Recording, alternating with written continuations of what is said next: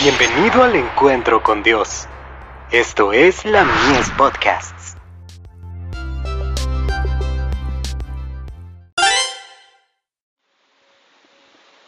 La fe por la cual vivo. El ideal de Dios para su iglesia. Para presentársela gloriosa para sí, una iglesia que no tuviese mancha ni arruga, ni cosa semejante, sino que fuese santa y sin mancha. Efesios 5, verso 27. El Señor es un Dios celoso, sin embargo es muy tolerante con los pecados y transgresiones de su pueblo en esta generación. Si el pueblo de Dios hubiera andado en sus consejos, la obra de Dios habría avanzado, los mensajes de la verdad hubieran llegado a toda la gente que habita la faz de la tierra. Pero porque el pueblo es desobediente, ingrato y sin santidad como el antiguo Israel, la obra del Señor ha sido obstaculizada y el tiempo del sellamiento postergado.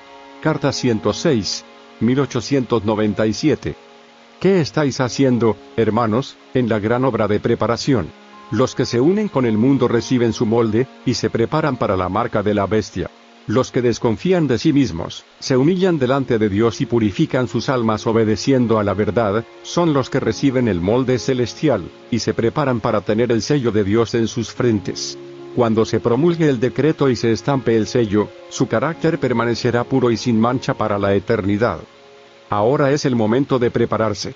El sello de Dios no será nunca puesto en la frente de un hombre o una mujer que sean impuros. Nunca será puesto sobre la frente de seres humanos ambiciosos y amadores del mundo. Nunca será puesto sobre la frente de hombres y mujeres de corazón falso o engañoso. Todos los que reciban el sello deberán estar sin mancha delante de Dios y ser candidatos para el cielo. Joya de los Testimonios. Tomo 2. Página 71.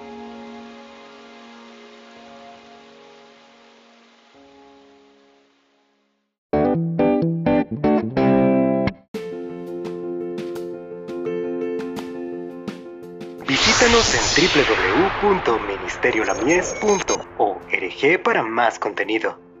Dios te bendiga.